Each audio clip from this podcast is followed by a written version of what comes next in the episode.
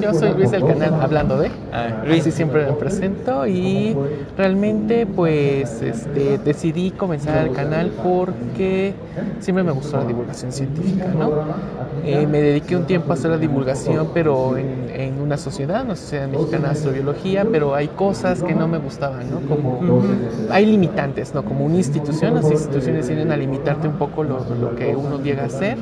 Entonces, pues dije, ¿por qué no hago, comienzo mi proyecto, mi canal, hablando de con tres puntitos y entonces, este, pues así comenzó la idea, ¿no? ¿Hace cuánto empezaste? El canal tiene como dos años y piquito, meses, ¿no? Entonces, este, fue un inicio muy, muy garrafal, este, por decirlo así, porque pues ya empecé con, con, todo, ¿no? Ya tenía el nombre, ya tenía el logo, ya tenía muchas cosas, pero este, casualmente a la tercera, cuarta semana, bueno, porque subía contenido cada semana en aquel entonces, ¿no? Entonces subí un video que se llamó La brecha de Guerrero, así lo llamé, el video de la brecha de Guerrero, y tuvo mucho, mucho auge, ¿no? O mucha gente lo comenzó a ver. Entonces me comencé a cuestionar de que el contenido que le llamaba mucho la población es sobre la sísmica. De eso llega septiembre, en el 2017, el 19 de septiembre, y entonces pues fue el, el, sismo, sismo, de la Ciudad de México, ¿no? Entonces pues ahí me di cuenta de algo bien importante, que realmente no había mucho, mucho material, ¿no? Para la prevención sísmica, para la prevención de los riesgos y en general para la ciencia sigue siendo un problema, ¿no? Entonces, en el canal in, introduje, o yo lo quiero llamar así como el mes de la prevención septiembre, ¿no? Okay. Salgo videos relacionados con sísmica, con zonas de seguridad, con ese tipo de cosas. Es una de las tantas vertientes que tiene el canal, ¿no? Porque de formación soy científico de la Tierra, ¿no? Entonces, como que tengo una, un barrado de todas las ciencias. Entonces, pues cuando me dan ganas de hablar de cosas de sísmica o de la Tierra, pues hablo de eso, si no hablo de ciencias del espacio, de la astrobiología, de, de, de, qué otra cosa, de biología también he hablado un poco. Y, y, como dices, tienes como que el background de muchas pequeñas ciencias, bueno, pequeñas ciencias, bueno, de muchas grandes ciencias, ¿no? Pues sí, un background muy, muy corto, podríamos decirlo de repente, porque no, no tengo el grado de profundidad de un biólogo, pero sí conozco los conceptos que tendría un biólogo, un físico, un químico. Entonces, este, así le, le hemos estado, le has estado haciendo, haciendo ¿no? ¿Y, ¿Y, qué es lo más, um, bueno, no sé si divertido, pero qué es lo que has aprendido haciendo estos videos?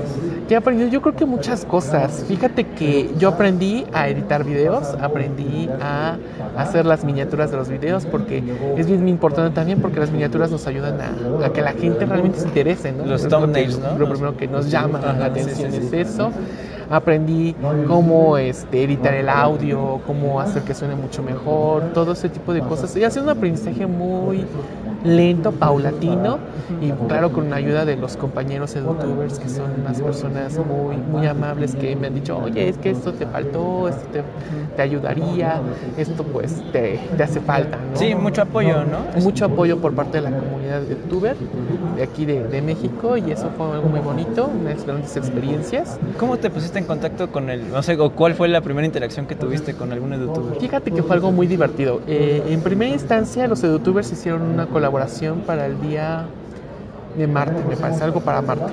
Okay. Entonces yo dije, ay, no me invitaron, y mi canal es de Ciencias del Espacio, en aquel entonces estaba más enfocado en esa temática, pues no me invitaron. Dije, pues no, no pasa nada. No.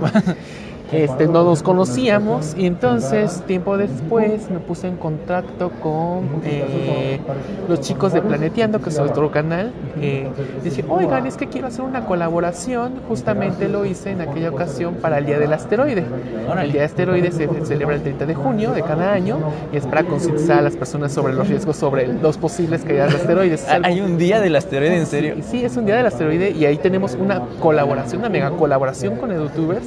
Okay.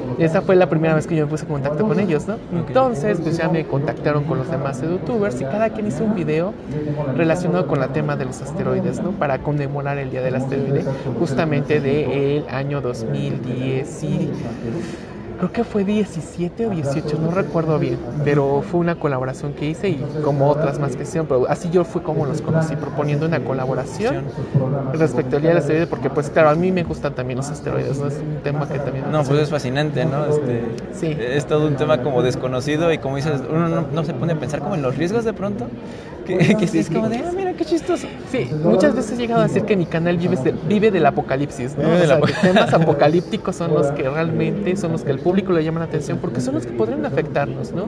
¿Qué pasa en un sismo? ¿Qué pasa si un asteroide nos llega a, impactar? Ese tipo de temáticas, digo, también a mí me gustan, ¿no? Entre otras, pero son las que más venden, ¿no? Lo que más le gusta al público. ¿Y cuál ha sido tu video favorito hasta el momento? Mi video favorito hasta el momento, eh, con el que más me he divertido pues la verdad no sabría decirte bien cuál ha sido mi video favorito, porque todos tienen como que lo suyo. Pero sí realmente el que más me causó como un cambio, un revuelo en la mente fue el de La Brecha de Guerrero, porque fue eh, un día dije, ay, va muy bien, va muy bien, y de repente llegó a los 10.000 visualizaciones, ¿no? Son muchísimas visualizaciones, ¿cuánta gente ha visto mi video? O sea, hay personas que... Eh, ese fue el que más me impactó, ¿no? En primera instancia, porque dije, realmente esto está funcionándole a alguien, estoy realmente informando a alguien. Entonces ahí fue cuando yo conocí ese momento de cambio. De cambio. Fue como, ¿cuántos videos ya habías hecho antes de ese? Fue como mi cuarto video. O sea, oh, fue, fue, fue, algo muy específico, muy muy interesante, ¿no? Porque fue como un golpe de suerte, ¿no? Le atiné justamente al premio más grande. Y aparte, pues la coincidencia afortunada o desafortunada también lo del sismo, ¿no? Que... Sí, fíjate que lo saqué antes del sismo. Sí, ese, ese video. unos, unas semanas antes del sismo salió el video entonces, pues... Pues sí, todo se puso... Ajá, todo ese contenido comenzó a surgir y, pues qué suerte que te, que te, tocara, ¿no? Sí, pues fue una suerte afortunada. Digo, no digo que, que el sismo haya sido algo afortunado. No, no, para diría porque fue algo muy, muy, des, muy desfavorecedor, muy triste, porque yo la verdad sí, sí lo sufrí bastante. De, el sismo como tal, ¿no? Fue fue algo muy, muy fuerte porque no estábamos preparados, ¿no? Y a la fecha como capitalinos, como personas que viven en la Ciudad de México, una ciudad altamente sísmica, no estamos todavía concientizados de que vuelve, puede, volver a suceder. En cualquier momento, sí. Entonces es una labor que no creo que pare nunca, porque es algo bien importante pues es educativo, es formativo, como dices, ¿no? Es, es, etapa formativa. Me, comentabas que iniciaste este canal por, por esta cuestión de que no estás como tan de acuerdo en la cuestión institucional educativa, ¿no? No, no tanto la cuestión institucional educativa, más bien en cómo las instituciones quieren comunicar la ciencia, ¿no? La quieren comunicar de una forma un tanto impersonal, de una manera un tanto, este muy formal, digo, yo no estoy en contra de la formalidad científica, porque cuando una cosa se vuelve muy informal ya no es ciencia propiamente, pero muy poco, con poco contacto con el público, ¿no? Que quieren algo mucho más directo, con, bueno, yo lo quería hacer como más directo, más platicadito, ¿no? Un tema donde realmente, pues podemos conversar con la persona que lo está viendo, ¿no? Como un chisme, por decirlo así. Que no lo asuste, sino que lo, lo motive. Que lo motive, que le llame la atención, que, que sea algo mucho más fácil para ellos procesarlo, ¿no? Porque si tú dices eh, datos fijos y duros, este, sin un contacto, sin una forma de decírselo, oye, pero es que esto puede estarte pasando, es mucho más difícil. Y respecto a la educación, pues, este, pues, eh, la plataforma como tal de, YouTube, como para el área educativa, pues sí tiene sus, sus pormenores, ¿no? Hay mucha gente haciendo contenido, mucha gente que la verdad, este, no muchas veces no ponen sus bibliografías, sus referencias, pero afortunadamente la comunidad sí nos esforzamos por eso, la comunidad de youtuber. Entonces, este, esta es una parte negativa que tendría, ¿no? En ese sentido, que hay gente que no cuida el contenido que genera para, para el público. Digo, cada vez es menos, pero es, eh, ahí se complica. Sí, no hay solución perfecta, pero yo sí creo en este poder de la comunidad, de, de que sí, bajo ese interés y amor por la educación o por el aprendizaje, se comiencen a generar proyectos interesantes como el tuyo.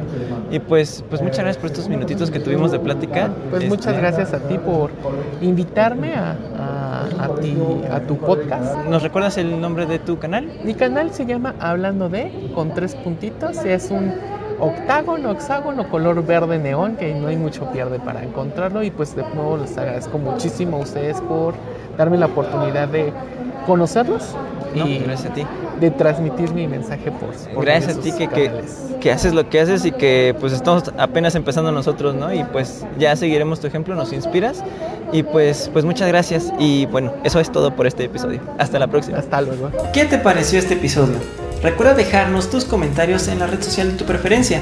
Nos puedes encontrar en Instagram y en Twitter como arroba kichiwa o en Facebook como arroba kichiwaac. Si nos estás escuchando en Anchor, puedes dejarnos incluso una nota de voz. Y si quieres conocer más de la fundación, puedes visitar www.kichigua.com. Recuerda que aprender es crear. Nos vemos en la próxima.